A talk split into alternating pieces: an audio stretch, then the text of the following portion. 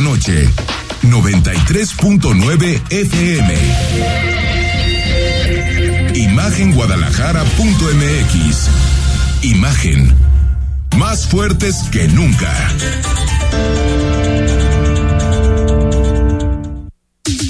Twitter. Arroba Imagen Radio GDL. Imagen. Más fuertes que nunca.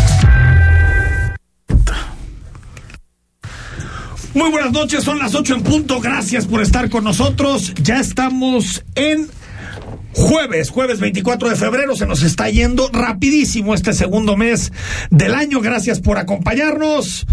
En unos minutos más tenemos muchos temas también. Quédate con nosotros, pero recuerda que como todos los días te ofrecemos un libro, este lo vamos a terminar regalando este viernes, Un hombre sin cabeza de Edgar Keret, escríbenos al 3315 63 81 36 y di que quieres participar por el libro Un hombre sin cabeza, te anotamos, danos tu nombre y mañana si eres el ganador o la ganadora Dylan se comunica contigo, te mando un mensaje para eh, eh, que sepas que este libro va directamente a tu casa.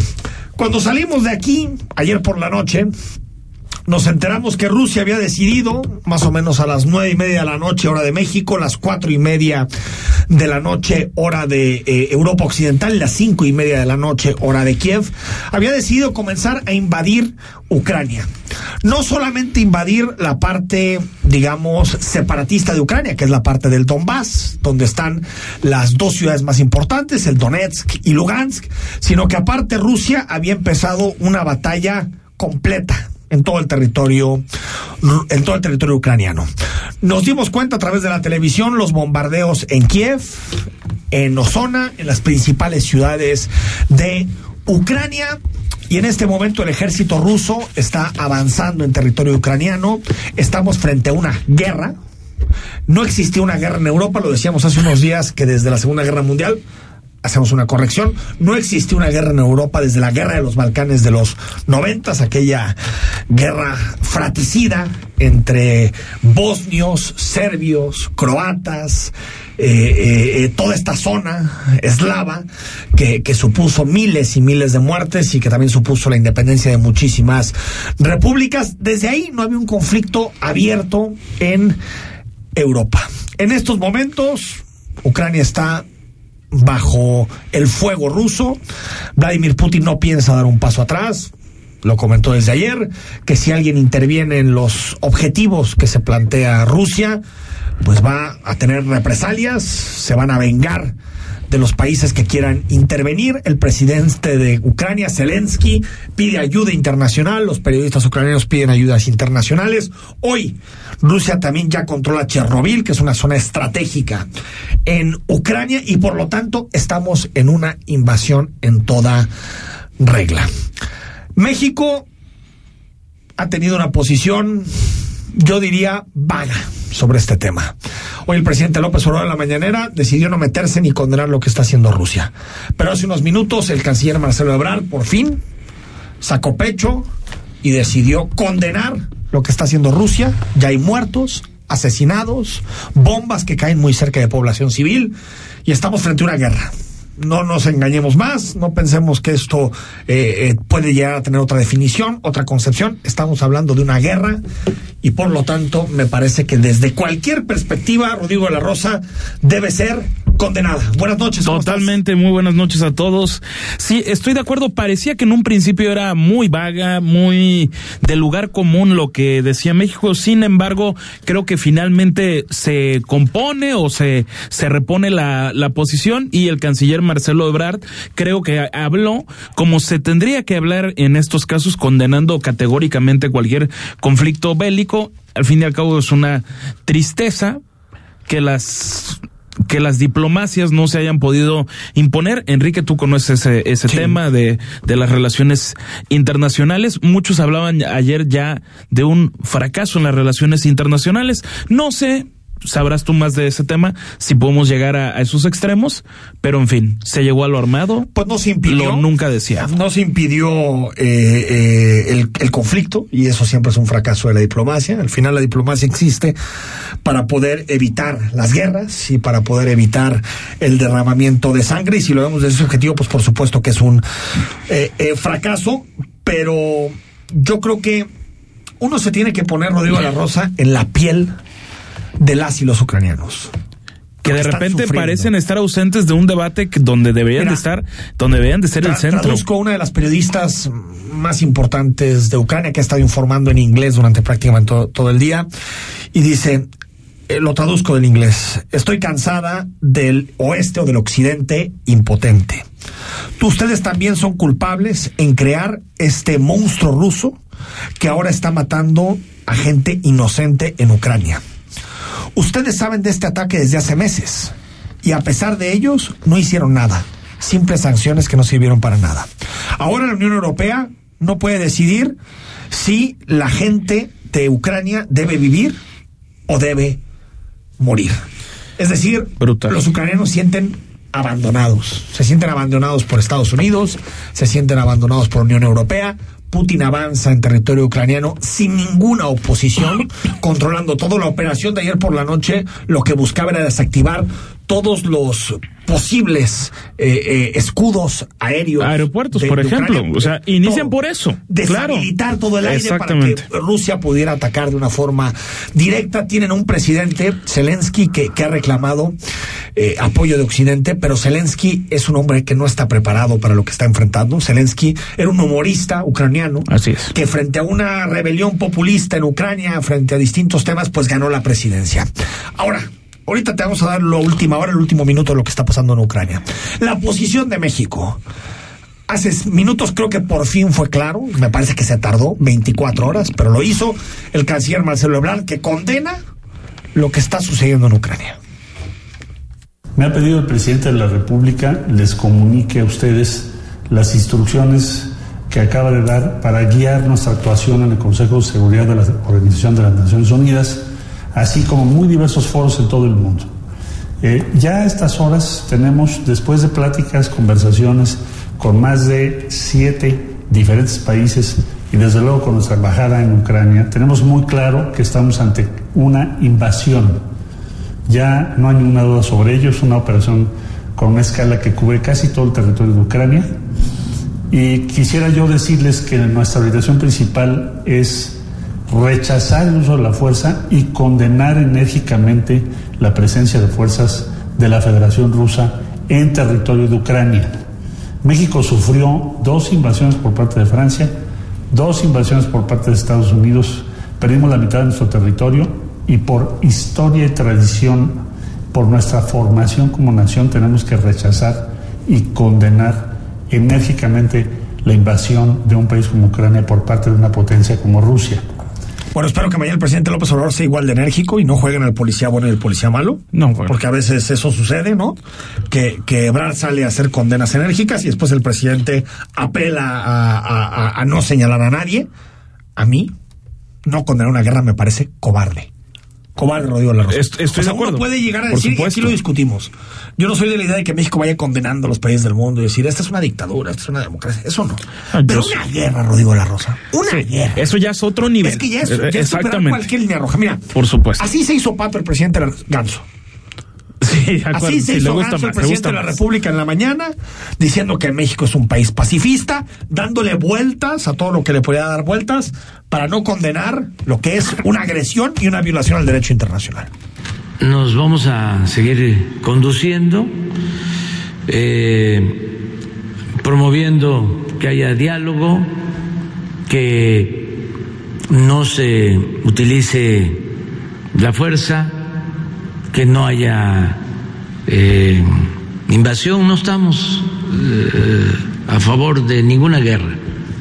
México es un país eh, que siempre se ha pronunciado por la paz y por la solución pacífica de las controversias. Ojalá el presidente de la República fuera tan duro con Putin como lo es con Aristegui, con Loret de Mola, con mexicanos contra la corrupción con Claudio X González. Yo no pido más, pido la misma benevolencia. Sí, claro. Con que se mete con, con, con las personas que lo critican, que condene un ataque que está costando decenas y cientos de vidas. Porque les gusta utilizar mucho la palabra golpista. Pues golpismo es, precisamente es una invasión. la guerra. Claro, o sea, es, una invasión, es lo más alto del, del golpismo. Obviamente puede tener sus matices. Nada más en cuanto a datos, Enrique, por ejemplo, el ejército ucraniano tiene 200 mil elementos aproximadamente, Rusia más de 900 mil. Entonces ya desde ahí, y, y, a eso súmale lo que es el armamento y todo eso, es prácticamente imposible que Ucrania se pueda imponer a Rusia y seguir con esta soberanía que legítimamente reclaman. No, por supuesto. Leí algunos periodistas ucranianos que decían que, que el ejército ruso ya se estaba aproximando a Kiev. O sea, imagínate, en un día, oigo la Rosa. Y hablan de como 72 horas para poderlo dominar por completo. Imagínate. ¿Cuál es? Eh, eh, a ver, aquí hay un debate. ¿Qué debe hacer Occidente? Ahorita leíamos el tuit de esta periodista ucraniana. ¿Qué, ¿Qué, debe hacer Estados Unidos? ¿Qué debe hacer Europa? Había dos ir al combate, que yo creo que hubiera generado peores consecuencias. Con todo el dolor de mi corazón lo digo. O sea, si Estados Unidos o la Unión Europea entran en combate en Ucrania, ahí sí, estamos frente a una tercera guerra. Exactamente. Entonces, cuando yo escucho a gente que escribe y dice, es que debería... A ver, tratemos un poquito de medir consecuencias, incluso para los ucranianos. Es que sí. El hecho de que, por ejemplo, Estados Unidos eh, eh, ponga tropas en, en, Ucrania y, y, y, ayude al ejército ucraniano a impedir la llegada de Rusia, eso supondría una tercera guerra mundial y, y por lo tanto es, es, es, es, complejo. Es que ¿cuántos ejércitos pueden ser más poderosos que el de, que el de Estados Unidos? Que el de Rusia. Estados, Estados Unidos, Unidos, y quizá China. Eh, se habla, Turquía tiene un ejército importante. Sí, Israel. No, pero Rusia es más poderoso que China, por mucho. Ah, sí, no, no, no, de, definitivamente.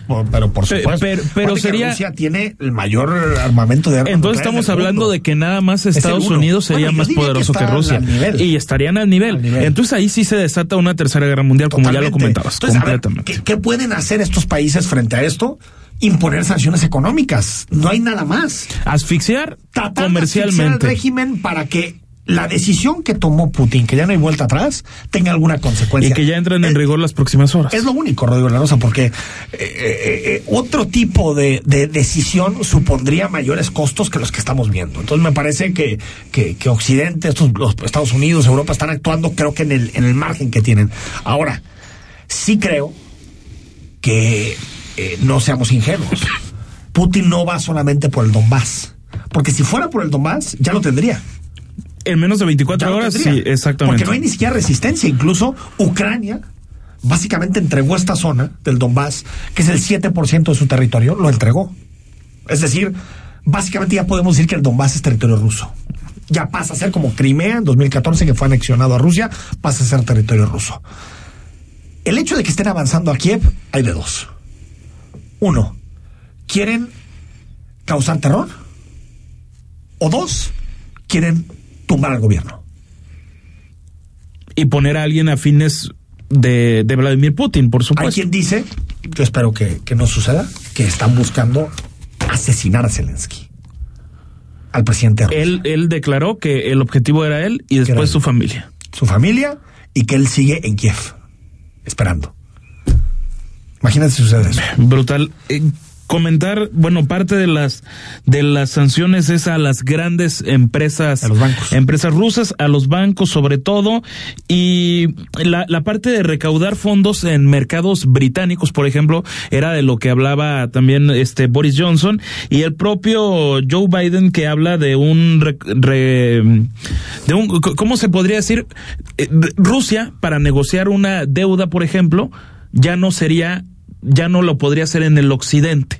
Tendría que o buscar sea, otras fuentes exactamente, de tendría ¿no? que buscar otras fuentes de financiamiento con países de Occidente. Ya no va a suceder o no sucedería según lo declarado por el presidente de los Estados Unidos este mediodía. Olga García Guillén, embajadora de México en Rusia, confirmó que no hay afectados hasta el momento con nacionales afectados mexicanos por el conflicto. Este, vamos a decir, estamos trabajando ya la, la evacuación de la frontera, la, en, la, la frontera con Rumanía y eh, pues hemos, eh, en este momento tenemos al grupo de Ivano tranquilos que estamos ya buscando ya la logística para poderlos trasladar y eh, alrededor de 50 personas nos han el día de hoy informado que tienen interés en ser evacuadas. ¿Y eh, de dónde son? Son de, de eh, alguna persona de Odessa y de la de que están, están en el oeste de, oeste de, de, este, de bueno, por este lado la evacuación y muchos mexicanos que están pidiendo también salir de, territorio ucraniano y la Embajada de México, la diplomacia mexicana está poniendo todo para que puedan abandonar eh, el, territorio ucraniano. 57 muertos, 169 heridos en la primera ofensiva. Putin ha estado declarando y estamos en una, en una guerra en donde no solamente hay que ponernos a, ver eh, eh, las tropas, este conteo de, de, de activos que nos decía Rodrigo de la Rosa, sino que aparte hay que ver las narrativas que existen en uno y otro lado. Rusia está utilizando todo su armamento propagandístico. Así es. Para decirle al mundo entero que lo que están haciendo es rescatar a rusos, ucranianos, digamos, pero que viven en Rusia, pero que viven en Ucrania, pero que hablan ruso y que simpatizan con el Kremlin, porque están siendo presas de un régimen nazista. Así lo dijo el, eh, eh, eh, el presidente de, de, Rusia, Vladimir Putin, que es un régimen nazista y que quieren salvar a los prorrusos del nazismo, a pesar de que Zelensky es judío. Sí, siendo judío el presidente, el presidente de Ucrania. Qué cosa tan más extraña. y después tiene este armamento propagandístico a través de Russian Times RT, que, que lo que busca es mandar una idea de que lo que está haciendo Rusia es básicamente defenderse, porque Occidente en algún momento pensaría en llegar a Ucrania y después invadir a Rusia. Unas cosas que son totalmente. No, pero Russia Today hace tiempo que dejó de ser un medio de comunicación, es un órgano de ah, propaganda del Kremlin. bueno, tienes toda la razón, tal vez nunca lo fue. En efecto, se trata de propaganda nada más. Y bueno, Biden habló acerca de este tema, conferencia de prensa, mediodía en los Estados Unidos, en donde le dio su apoyo a Ucrania y dice que las medidas que tomen van a ser profundas y eh, van a ser duras contra Putin. Putin es el agresor. Putin eligió esta guerra y ahora él y su país pagarán las consecuencias. Nuestras fuerzas no están ni estarán involucradas en un conflicto entre Rusia y Ucrania. Nuestras fuerzas no irán a Europa a luchar en Ucrania. Van a defender a nuestros aliados de la OTAN y reasegurar sus posiciones en el este. Estados Unidos defenderá todos los territorios de la OTAN con todo el poder de nuestro ejército. Nuestras fuerzas están más unidas y decididas que nunca. No hay dudas acerca del compromiso de Estados Unidos y los aliados de la OTAN. 137 fallecidos. Ahorita nos daba el dato Rodrigo de la Rosa. Actualizado este momento, Rodrigo, más de 100 fallecidos ya por la guerra. Sí, en menos, Enrique, de 24 horas. Es que apenas van a ser 24 horas de, de, de todo esto. La facilidad con la que, Rusia está avanzando. Parece que ha sido una semana porque había esfuerzos diplomáticos y ojo con una provocación de fondo la ONU estaba sesionando el Consejo de Seguridad y Vladimir Putin en un mensaje que seguramente era pregrabado hacía el anuncio como diciendo lo que hagan allá en Naciones Unidas en Nueva York a mí me tiene completamente sin cuidado, yo hago esto y punto. Manuel Macron, que es el que tiene la mejor relación de, de, los países europeos con, con Putin, le llamó por teléfono por la tarde. Así es. Eh, conversaron Macron y Putin y Macron le pidió eh, eh cesar y Putin dijo que no, que no había vuelta atrás. Y creo que el discurso de Vladimir Putin ha sido muy claro. No se va a echar para atrás. No. Y creo que en este contexto estamos frente a lo que decida Putin. Lamentablemente. Sí. Porque, porque creo que hubo semanas para poder preparar esto. Y lo dijo Biden hace, ¿qué fueron? 10 días, Rodrigo La Rosa. Que, que él sabía por inteligencia que iban a invadir Ucrania, que no había de otra. Olaf Scholz, el, canciller alemán, eh, Macron, Boris Johnson, iban todos a platicar con Putin. Ponía esta escena, un zorro de, las, de la diplomacia Putin eh, estas mesas largas, donde dejaba muy en claro que estaban muy lejos de llegar a cualquier tipo de acuerdo. Les pasaba el dedo por la boca mientras movía las tropas Así es. para invadir Ucrania. Es impresionante. Y yo me pregunto, solo para cerrar este tema, ¿qué falta para que el presidente mexicano haga una condena a este tema? Lo debería hacer ya en sus cuentas, porque lo han hecho todos los presidentes, Rodrigo de la Rosa. No lo hacen los cancilleres. También los cancilleres. Pero no lo hacen. Llama la atención eso. Yo de mi acuerdo. To- casi todos los, los presidentes del mundo han condenado, incluso hasta algunos más o menos cercanos a Rusia, como el, preside- el primer ministro de India, Modi. Eh, todos han condenado lo que está sucediendo en Ucrania. ¿Por qué López Obrador no? ¿Será que a López Obrador le conviene más un mundo en donde estén los Trump, los Putin y ese tipo de gente a un mundo en donde estén los Biden, los Macron y ese tipo de... Una de- de- desafortunada autocracia, ¿no? o, o sea, que, que él se lleva mejor con ese tipo de personas. Bueno, es que yo creo... Con Trump se, se llevó mejor con Trump que con Biden. Ah, no, ¿eh? es que yo creo que a juzgar por los hechos desafortunadamente sí. O sea, tal vez sea prematuro juzgarlo, pero es, que, si juzgamos por todos los hechos, Nuestro presidente prefiere que lo presionen para mandar a la Guardia Nacional a la frontera, para impedir que pasen los migrantes, para que Trump pueda ganar una elección, a que el secretario de Estado de los Estados Unidos le pida que proteja a los periodistas. ¿Le parece más grave? Lo segundo que lo primero. Ah, claro. Es que de verdad, Rodrigo de la Rosa es para volvernos locos. pues sí. Es para volvernos es locos. que, es cuando- que estoy de acuerdo. Y a veces pienso que Es- dentro de la cabeza del presidente prefiere a los Putin, prefiere a los Trump, que a los Biden y que a los demócratas. Bueno, es que, y, y a ver, y desafortunadamente, no haciéndole vacíos a Nicaragua, o sea, teniendo más simpatías por lo que sucede en Cuba, más allá de si te gusta el, el embargo comercial o no, que puede ser absolutamente ver, condenable. Ahí está, ahí está el bloqueo. Yo creo que es condenable. ¿Por qué no condena una invasión? Es que, de verdad, ¿dónde están las, las prioridades de la diplomacia mexicana? Porque en el, en el evento de, en los eventos patrios, estuvo en primera fila el señor Díaz Canel. Imagínate. Y en la última, el señor Salazar. ¿Quién se la sabe, el embajador? Ken Salazar, el embajador de, de Estados Unidos en México. Así las O cosas. sea, a veces uno piensa Imagínate. que es- el presidente se siente un poquito mejor, más arropado por autócratas que verdaderamente por demócratas. Vámonos al corte cuando regresemos. Vamos a hablar de un caso muy interesante, pero desde el punto de vista jurídico. ¿Tú conoces la novela de Nodal y de Belinda? Ah, yo la, la he disfrutado. ¿Ah, sí? No, no, no, por Ah, bueno, favor. entonces, Rodrigo de la Rosa va a llevar la entrevista. güey. Va a Ah, ¿sí? la entrevista de Nodal y de Belinda, porque no solamente es el, el asunto, ¿cómo se puede decir? Rosa. es que hay un anillo corazón. millonario de por Y hay un conflicto jurídico. Por supuesto. Bueno, lo analizamos a la vuelta. Quédate en imagen. El análisis político. A la voz de Enrique Tucent. En Imagen Jalisco. Regresamos. Para participar en el ejercicio de revocación de mandato necesitas tres cosas. Tu INE vigente.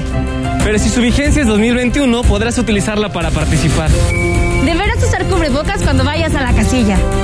Y ubicar tu casilla en INE.mx. El ejercicio de revocación de mandato va y va muy bien. Este 10 de abril, toma tu decisión. Participa. Y celebremos nuestra democracia.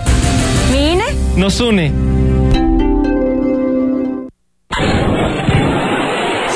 Cielo Country Club, el campo de golf más espectacular de Guadalajara por sus increíbles vistas, te invita a conocer su academia especializada para el aprendizaje del golf.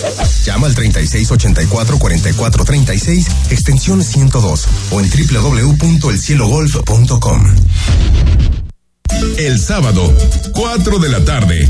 Escucha lo mejor de ¿Qué tal Fernanda? Con Fernanda Familiar, la periodista de vida, en Imagen Radio. Te invitamos a que nos acompañes todos los sábados a las 9 de la mañana en Mundo Sustentable, haciendo negocios en pro del medio ambiente, con Jaime Salazar, Alberto Larios, Carlos Mendoza y Elías Larios, poniendo a México en la misma sintonía. Darío Celis es el referente de los negocios en México. Conoce el análisis a profundidad de los mejores especialistas en finanzas y negocios. De lunes a viernes, de 5.30 a 6.30. La mejor manera de estar enterado del balance económico, solo en negocios en imagen. Imagen Radio, poniendo a México en la misma sintonía.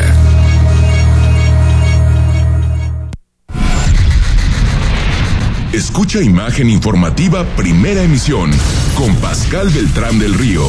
De lunes a viernes de 7 a 11 de la mañana. Hora del centro.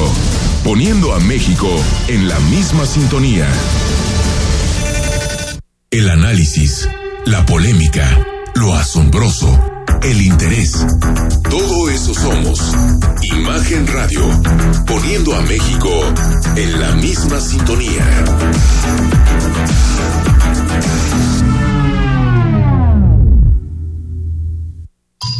Estás escuchando Imagen Jalisco con Enrique Tucen.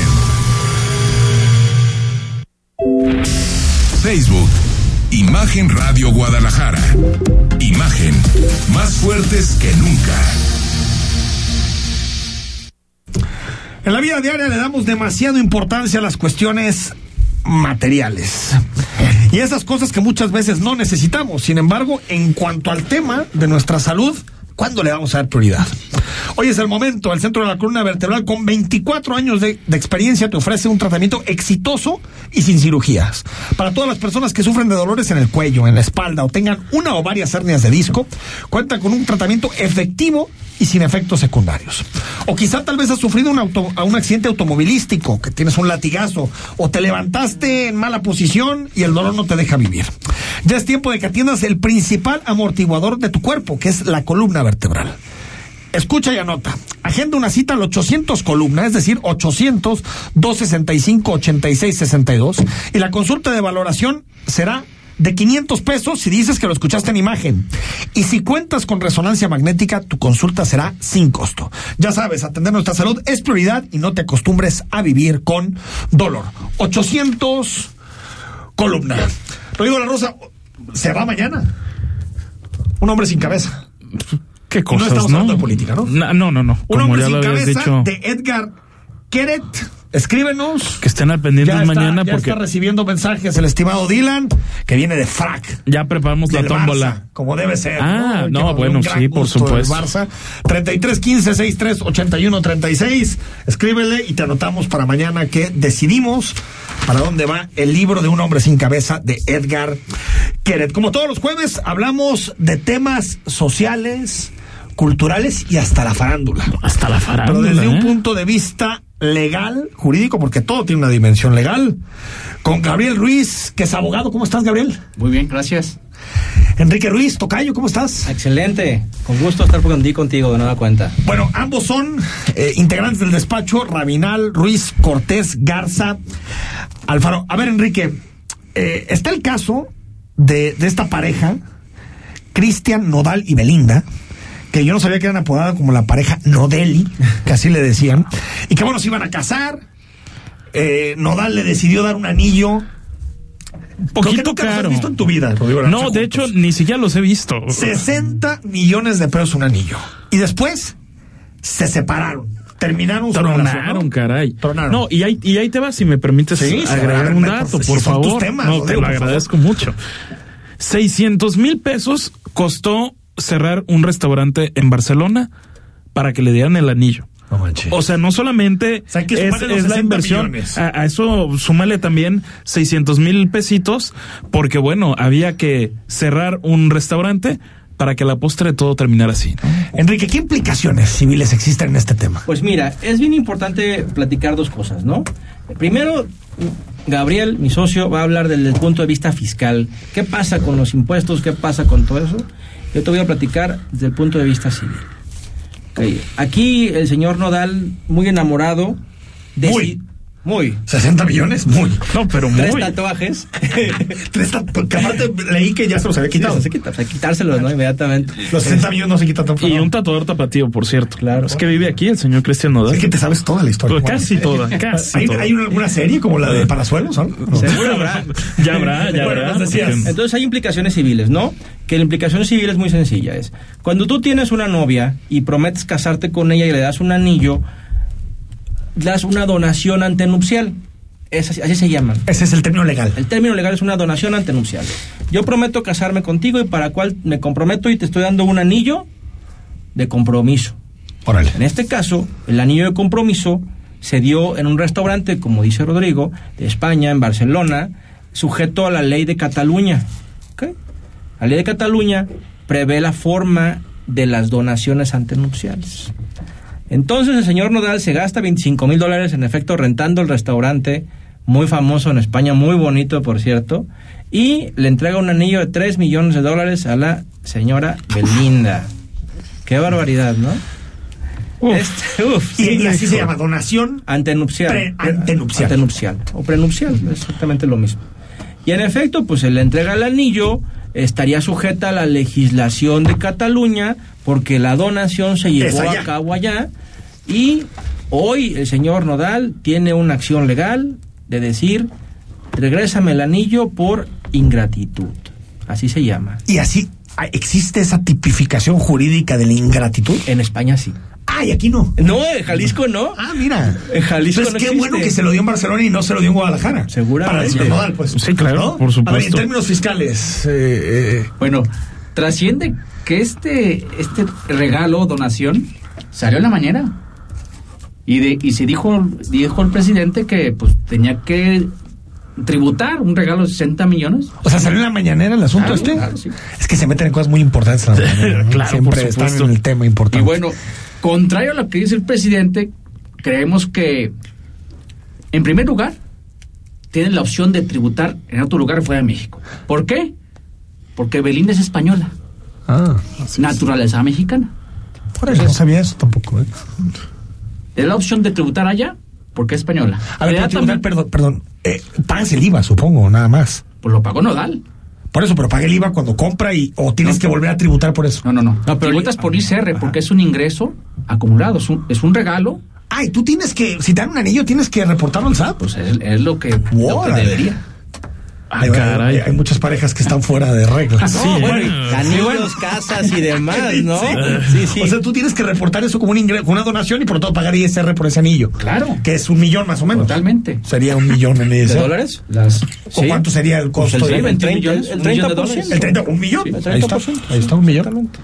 Entonces, bueno, volviendo al tema, no tuviera que por qué tributar en México porque ya es deudora fiscal aquí. Entonces, ok. puede optar por el, a tributar en España porque es española. Porque hay un acuerdo de doble tributación con España donde regula las cuestiones del patrimonio. Y porque también el acto de donación se dio en España. Entonces, ella tiene la opción de ser una deudora ahora en España. Ok. Pero lo tiene que, lo tiene que pagar. Ah, que lo tiene que... Si no Nada lo más que México no puede reclamar eso. No. Por- Porque él ya puede tributar allá. A si menos no que lo regrese. Si no lo regresa, Ah, a ver. si no lo regresa, tuviera que declarar como un ingreso. A ver, y, y por lo que me estabas diciendo, Enrique, eh, este cuate, Nodal, le está pidiendo el anillo de regreso. No, no, esas están cosas tan íntimas. Ah, no, no sabes. No, todavía no hemos llegado eso. su WhatsApp. No, Po- no, no, podemos activar nuestras fuentes, podemos, Podemos activar nuestras fuentes, pero, o sea, eh, eh, puede solicitar una devolución. Oye, pero le acabamos de dar un super tip. Si no lo ha hecho, No. pues hazlo. ¿no? Me lo llevo de tarea, ¿eh? Me lo llevo de tarea, hazlo. me lo llevo- Porque hasta le decimos el artículo donde se puede donde se puede revocar la donación. O sea, a ver, si yo doy, una, para no irnos a los casos grandes, si yo doy un anillo y después la persona decide no casarse conmigo, yo le puedo pedir ese anillo de En regreso. México no. Aquí en Guadalajara, en Jalisco no. Órale. Quizás en la Ciudad de México sí. A ver, a ver, ¿cómo Porque explicamos ahí, ahí sí existe la ingratitud. Pero aquí en México, aquí en, Jalisco no existe. Pero bueno, eso lo podría regular y que, y que nadie lo usa, pero deberían de usarlos una capitulación prematrimonial. Ahí sí podría regular que los regalos que se hacen fuera del matrimonio y que no se consuman en un matrimonio, pues son revocables A ver, pero eso es a través de una ley. A través de un convenio. Entre las dos partes. Sí, claro. O sea, tú le entregas el anillo y de forma muy romántica le mandas un convenio. Antes, antes, oye, antes. Está padre eso, ¿no? Está, ¿no? Antes, Dice, oye, qué bueno que te quieres casar conmigo de buena fe, ¿no? Antes, antes, antes, antes. O sea, oye, ¿sabes qué? En el enamoramiento le dices, reina, si quieres seguir saliendo Bueno, conmigo, Bueno, entonces no estás enamorado. sa- sacas el contrato de Christian Grey de este tamaño y le dices, fírmale, ¿no? Sí, sí. Bueno, ¿Tú lo pues, harías, Rodrigo La Rosa? pues una de las letras dice, de Cristian Nodal dice, y ahí nos vemos, mi reina. Y ahí nos vemos, mi reina. Pues, Entonces, para evitar todo esto, podrías llevar una, un convenio. Sí, una escritura pública en un convenio donde digas, lo que yo te doy bajo este esquema que rebase tanto valor, si tú y yo no nos casamos o si tú y yo no permanecemos en el matrimonio durante los siguientes 5 o 7 años, vienen de regreso todos. Oye, eh, a ver, obviamente si uno da un, un anillo de 150 pesos, pues no. que te cuesta más el papel, ¿no? Que, Sí, claro, por supuesto. Pero si das un anillo de 3 millones, Claro. pues es, es- de dólares es una casa, es una mansión, ¿no? Totalmente, Claro. claro. al estilo es una buena Houston, casa ¿no? aquí. Houston, we have a problem. Más o menos, ¿no? Y le, ¿Qué vamos más? a, y le vamos a dar el tip a, a Odal. Se hablamos así, es ley del libro segundo del Código Civil de Cataluña, relativo a la persona y a la familia. Artículo 231-29, inciso D. Que apunte, porque ahí está el secreto Ahí viene, ahí de viene cómo devolverse el anillo. Sí, claro. En una de esas nos está escuchando. Ojalá, que- que en un Uber, ¿no? Oye, mira, a ver, está interesante, están hablando de mí, ¿no? Entonces- Pues muy bien. Oye, eh, para quien le interese buscar el despacho, estimado Enrique, Dejamos los teléfonos, eh, son... un, correo, si un quiere. correo, lo que te quieras. damos los teléfonos. 3 veces 3, 682-9107 Triple tres, seis ochenta y dos, noventa y uno cero siete. y triple 3 682-9108. Ahí está, fácil. Tre- Triple tres, seis ocho dos, nueve uno cero ocho y cero siete. Y tenemos ahí un experto en Derecho Internacional que ah, nos acompaña aquí muy seguido. Como Luis, Luis Luis, Gavilán. y, y él sí sabe realmente qué hacer, cómo hacerlo y dónde hacerlo. Enrique Ruiz, Gabriel Ruiz, que son abogados del despacho Raminal, Ruiz Cortés, García Alfaro. Nos vemos la próxima semana. Claro. Interesantísimo el tema. Ok. No estamos tan mal, ¿eh? No, ¿Ves? no, creo que no. Al corte, estamos en imagen. El análisis político. A la voz de Enrique Tucent. En Imagen Jalisco. Regresamos. Porque quiero a mi ciudad. Pago mi predial en línea y desde la app. Paga también en autopago y tiendas. Además, con tu pronto pago tu casa queda asegurada. Cuídate y ahorra tiempo. Guadalajara. ¿Qué hacer? ¿Tienes tiempo libre y no sabes qué hacer? Mariana H. Todos los viernes de 10 a 11 de la noche te recomienda libros, exposiciones, obras, música y todo aquello que puedes hacer cuando te preguntes ¿qué hacer? Por Imagen Radio. Escucha Bien y Saludable con Ethel Soriano de lunes a viernes a las 15 horas, poniendo a México en la misma sintonía.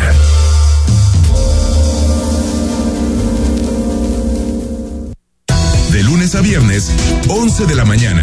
Forma parte de ¿Qué tal Fernanda? Con Fernanda Familiar, la periodista de vida, en Imagen Radio.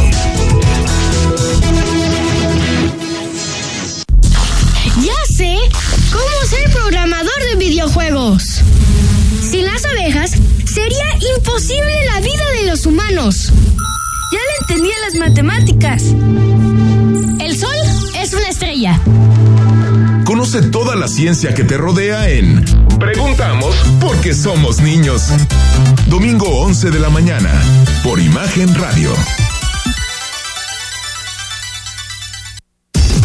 Porque la información es investigación profunda.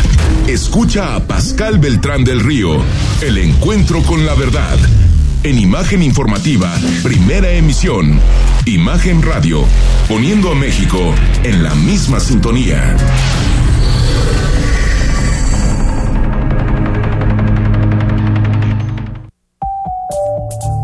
Está usted escuchando Imagen. Sintonía. Poniendo a México en la misma sintonía.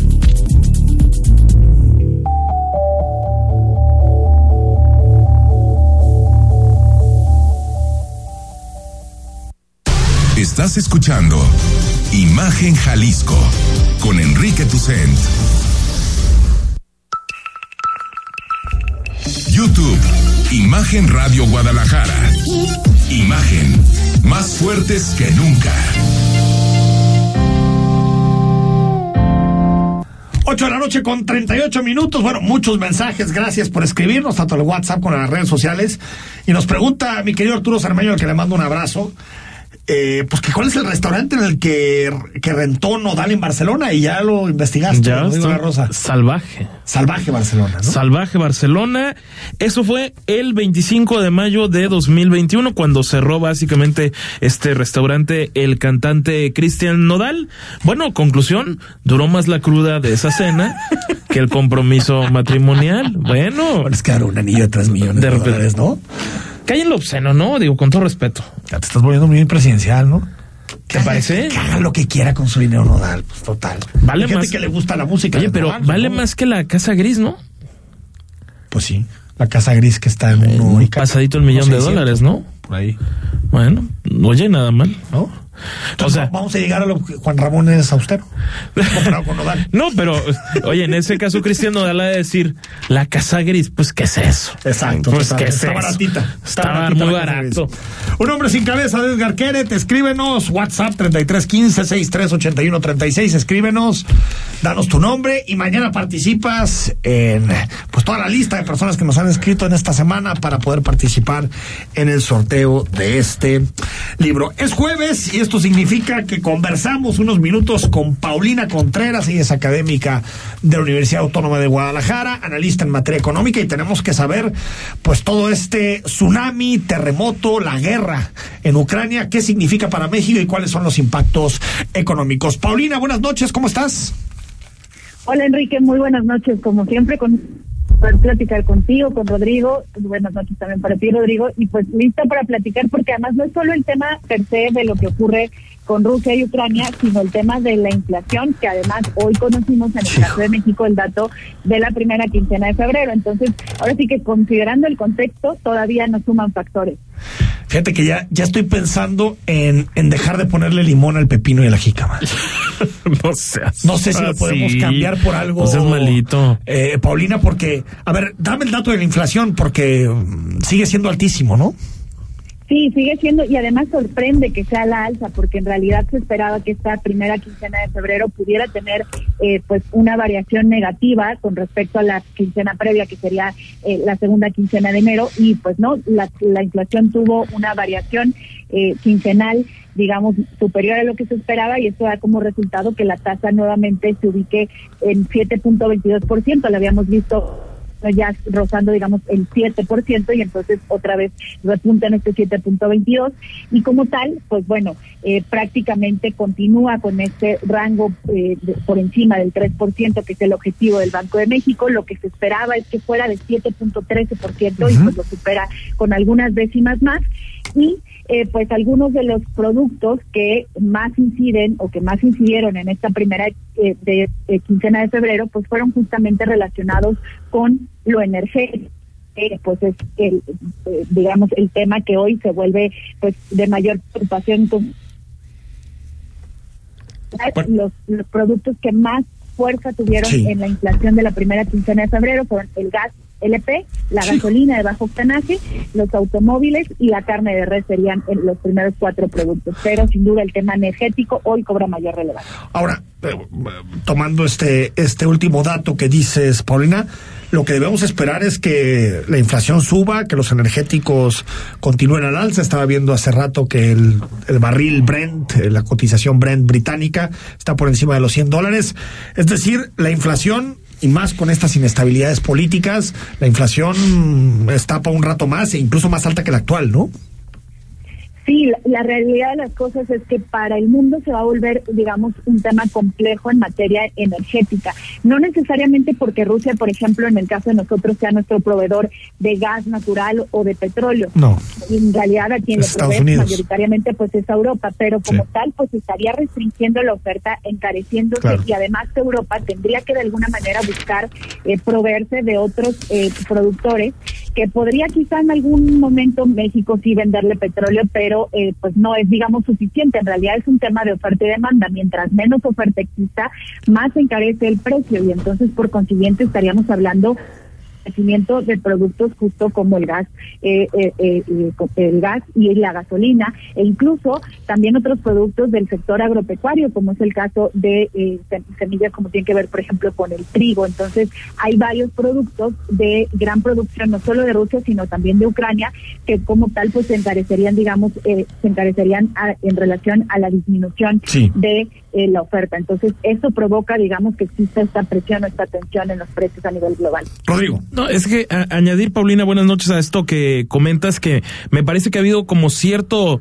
triunfalismo en ese aspecto porque el propio director de la Profeco, este el señor Ricardo Sheffield, hablaba de un kilo de limón en 40, pesos. Se nota que no hace las compras. cu- ¿Cuál está la situación ahí? ¿En qué, en qué se pueden Yo basar para compré sacar ayer- una cifra mágica de Ayer ese tipo? 71 pesos el, el kilo. Y te salió barato. Ah, sí. Bueno, según yo. Paulina. Yo creo, yo creo ahí que ido a buscarlo en el mejor lugar que le pudieron haber dado el precio, porque la realidad de las cosas es que si vemos el índice como tal, que pues para la medición de la inflación se utilizan índices porque pues los precios pueden variar de ciudad en ciudad. ponderado, claro. El MEGI toma muchas ciudades exacto para la muestra. Eh, pues estamos hablando de poco más de 170% de comparación anual, o sea, es decir, casi se triplica el precio del limón, por ejemplo, comparado con lo que veíamos en febrero del año pasado. Y bajo este, digamos, contexto o este parámetro, pues no es solo el único producto que está eh, incrementándose. Hemos visto, pues también, como decíamos ahorita, temas de energéticos, temas de otros productos agropecuarios, temas eh, también, por ejemplo, relacionados con el sector automotriz o con otros eh, pues, relacionados con las cadenas de suministro. Es decir, pues se va, digamos, eh, haciendo más complejo el panorama porque eh, pues hay todavía más elementos o se suma este elemento para incidir en la inflación. Y por consiguiente eso también podríamos decir que para Banco de México se vuelve digamos adicional a tomar en cuenta en su decisión de política monetaria que hoy tiene la tasa de interés objetivo en 6%, como Sí. lo platicábamos hace algunas semanas, pero podría incidir a que, eh, pues, quizá no solo sea un movimiento más, que es lo que se esperaba para dejarla en 6.5, sino que lleguemos, por ejemplo, a 7 o más de 7% de la tasa de interés. Es bastante probable. Paulina, te mando un abrazo, gracias.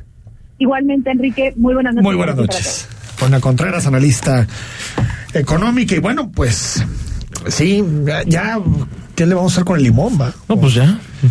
Digo, yo no le pongo a los tacos, tú le pones a los tacos. No, usualmente no, pero tal vez Pero con algo un de poco, ¿no?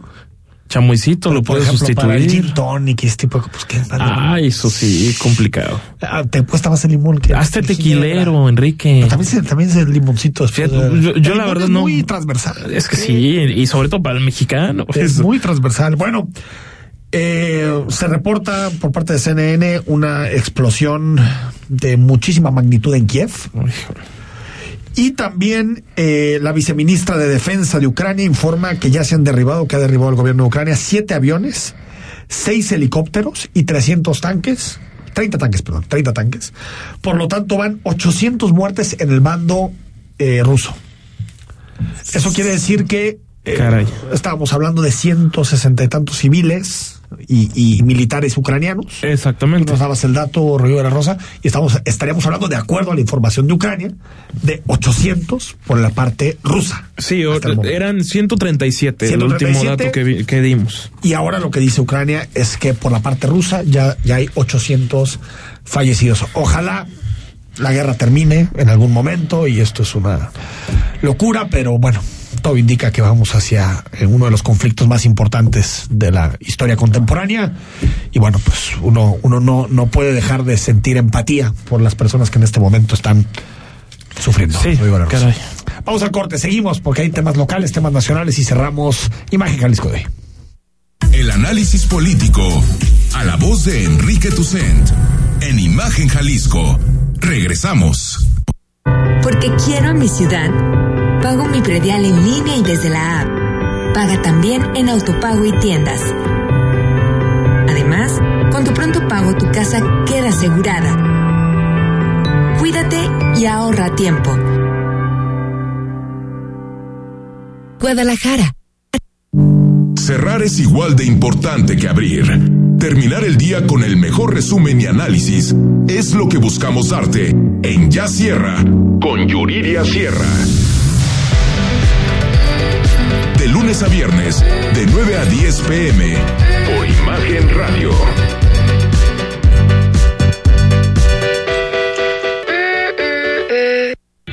De lunes a viernes, de 18.30 a 20 horas, la tercera emisión de Imagen Informativa te da las entrelíneas de la noticia de una manera diferente.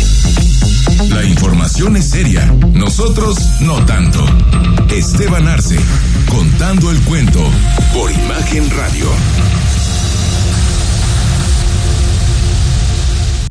Todos los domingos Imagen Radio presenta para usted segunda emisión de Noticias del Domingo. El pulso de la información dominical en la voz de Héctor Figueroa. Segunda emisión de Noticias del Domingo. 3 de la tarde por Imagen Radio. Poniendo a México en la misma sintonía. Las noticias no esperan, se generan segundo a segundo. Por eso, usted debe estar bien informado con opinión, certeza y crítica, bajo una voz fresca, como la de Francisco Sea. Lo esperamos de lunes a viernes, de 13 a 15 horas, en la segunda emisión de Imagen Informativa. Imagen, poniendo a México en la misma sintonía. La fe te ayuda a creer en ti y te da la inspiración para lograr cosas importantes en la vida. Por eso en este espacio, a través de temas sobre religión católica y de valores, te ayudaremos a reforzarla cada día. Escucha al Padre José de Jesús Aguilar Valdés en Resonancias de Fe, todos los domingos a las 9 de la mañana, por Imagen Radio.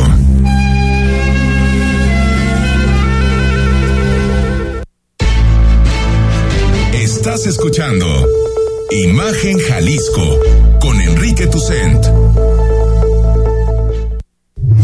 Instagram, arroba Imagen Radio GDL. Imagen, más fuertes que nunca. Son las 8 de la noche con 50 minutos. Hoy el gobierno de Jalisco le entregó un reconocimiento al empresario René Rivial. Así es, y, queda instaurado este premio finalmente en el diario oficial de Jalisco para que se haga anualmente. Si te parece, lo escuchamos. Con la entrega de un reconocimiento por su trayectoria empresarial a René Rivial León, quedó instaurado este premio que entregará el gobierno de Jalisco y llevará el nombre del hoy reconocido. En el evento, el gobernador Enrique Alfaro insistió que el sector empresarial debe verse en todo momento como un aliado y no como al enemigo, algo que a su parecer es parte del discurso presidencial. A los, a las y los empresarios jaliscienses. Lo que tenemos que decir es que Jalisco está saliendo adelante gracias en muchos sentidos a la confianza, al trabajo, al esfuerzo y al compromiso de la iniciativa privada jalisciense. Hoy el gobierno de Jalisco ha tomado la, la, decisión de hacer un reconocimiento año con año a las y los empresarios de Jalisco. Ese es el sentido de este evento. Hoy Jalisco y su gobierno quieren reconocer con la instauración de un reconocimiento anual a las, a las y los empresarios que por Rivial León es fundador de Pinturas Prisa, fungió como presidente de la Cámara de Comercio de Guadalajara. Durante su discurso, alentó al trabajo honesto.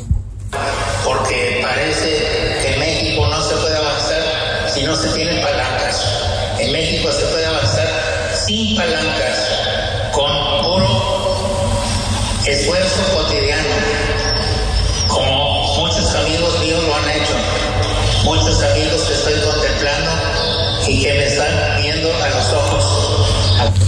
Fue apenas ayer cuando se estableció en el Diario Oficial de Jalisco este reconocimiento a la trayectoria empresarial. Rodrigo de la Rosa, Imagen Jalisco. Bueno, ahí está el reconocimiento para el empresario René Rivial. Enhorabuena. Y Rodrigo de la Rosa pudo platicar con líderes empresariales jaliscienses del tema que es el importante. ¿Cuáles pueden ser las afectaciones del conflicto en Ucrania? Pensando en la economía de Jalisco. Exactamente, podemos escuchar a Raúl Uranga La Madrid, que dirige la Cámara de Comercio aquí en Guadalajara.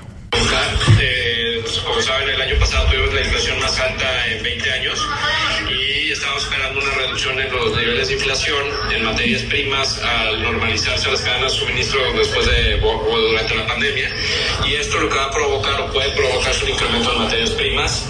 Y eso pues sí nos preocupa porque pudimos tener otro año con inflación alta, con escasez de ciertos productos. Y eso pudiera tener esa afectación eh, en la economía de las empresas y de los consumidores. Bueno, mate, trigo, eh, eh, al final eh, recuerden que por Ucrania pasan los principales gasoductos que alimentan Europa, fábricas, etcétera. Entonces esto puede tener una afectación importante en la industria europea. Eh, nosotros estamos pues hoy Bueno, esa es una opinión y también habló Javier Orendain, que es el coordinador de desarrollo económico del gobierno.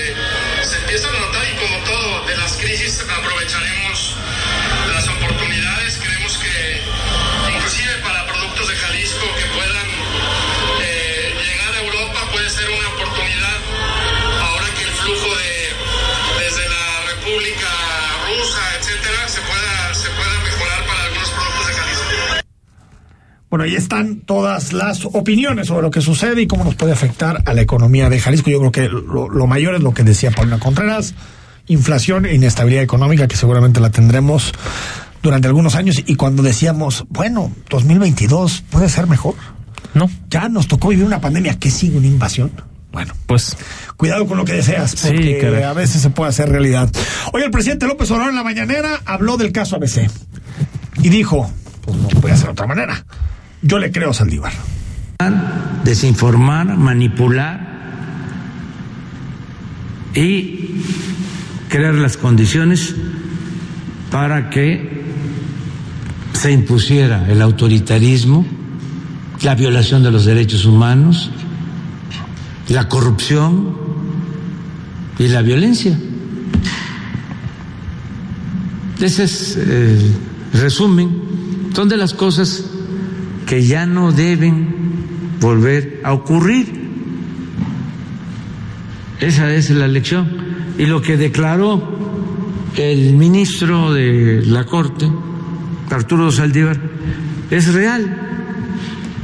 Bueno, aquí el debate no es si está bien o está mal, está mal que mencionen a los ministros de la Corte. El debate, eh, Rodrigo de la es por qué el ministro Saldívar lo dice 15 años después y con la narrativa del gobierno actual.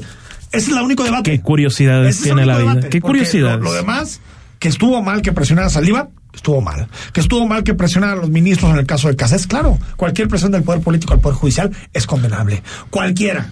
Pero el debate no es ese. El debate es por qué de pronto Saldívar le da por estos temas. ¿Por qué Así suelta de pronto? 15 años después. Totalmente.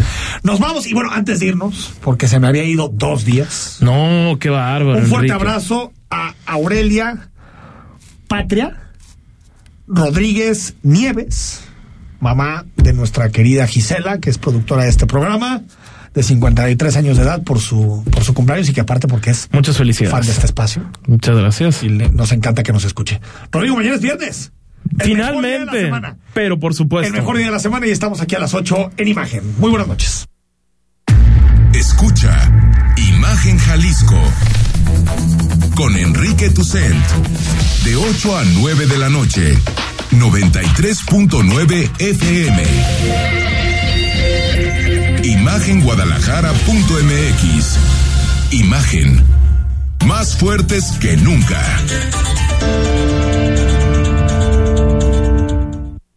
Porque también los fines de semana hay noticias que informar. Te invitamos a que nos sintonices todos los sábados en punto de las 7 de la noche. En Imagen Informativa, tercera emisión sábado. En Imagen Radio. Poniendo a México en la misma sintonía. Lunes a viernes, 11 de la mañana. Forma parte de ¿Qué tal Fernanda? Con Fernanda Familiar, la periodista de vida, en Imagen Radio.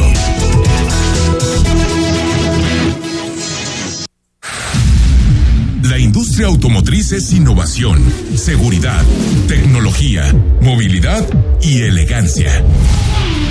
En Autos en Imagen, viajaremos juntos de lunes a viernes, de 4.30 a 5.30 de la tarde, por el apasionante mundo del automovilismo, de la mano de Cristian Moreno.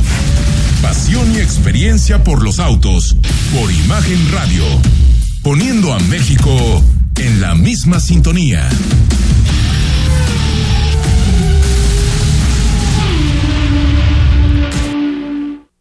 XH, SC 93.9 MHz con 200.000 watts de potencia, transmitiendo desde Avenida Rubén Darío 746 tercer piso, Colonia Lomas de Guevara, Guadalajara, Jalisco, código postal 44657. Imagen, poniendo a México en la misma sintonía.